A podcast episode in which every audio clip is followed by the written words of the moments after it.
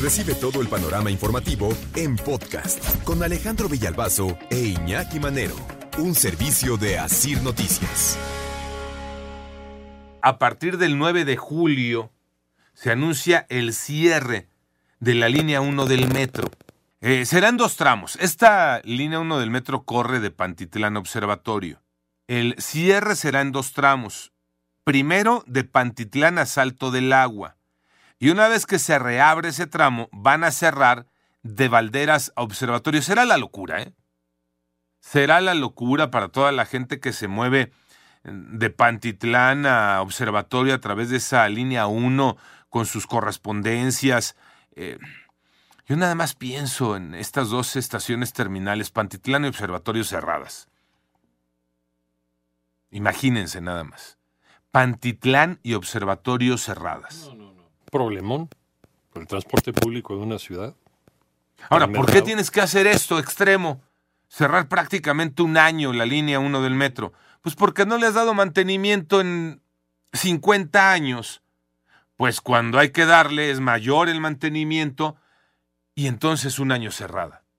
Ahora, ya saben que yo no soy mal pensado, pero ahorita he pensado mal. Desde ayer que escuché la noticia que iban a cerrar esta línea 1 del metro.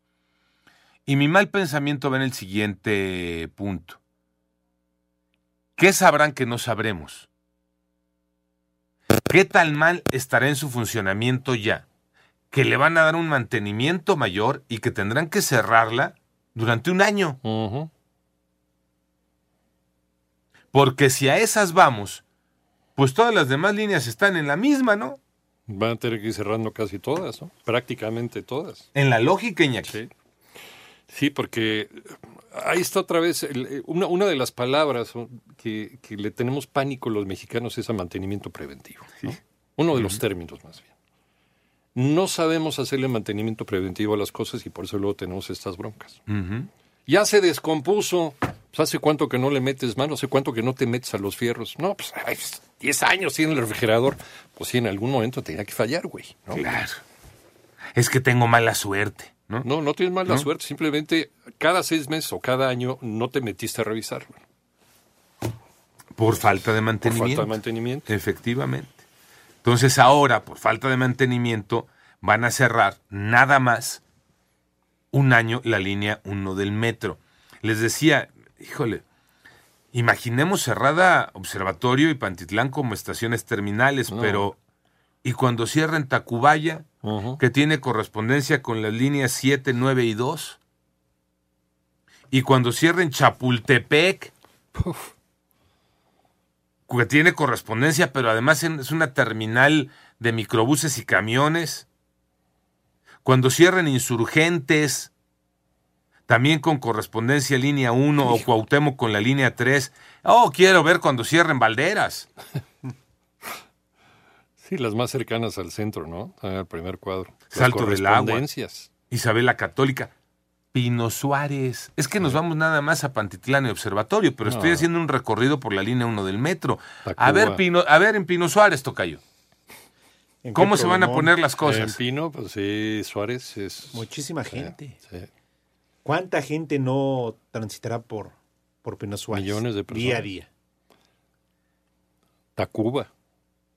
Bueno, no son... No, Son Tacuba no le toca esta línea 1. No le toca la Tacuba línea la uno, dos. pero, pero en algún momento también le van a Ah. meter mano. Ah, ya. Sí, es lo que íbamos, ¿no? De que si, sigue la uno y luego sigue las demás. Podrían Tienen ser. que seguir las demás. La Merced, Candelaria, San Lázaro, Moctezuma, que Sí. es otra de las. Balbuena. Ya las otras están más tranquilas. eh, Boulevard Puerto Aéreo, Gómez Farías, Zaragoza. Uf.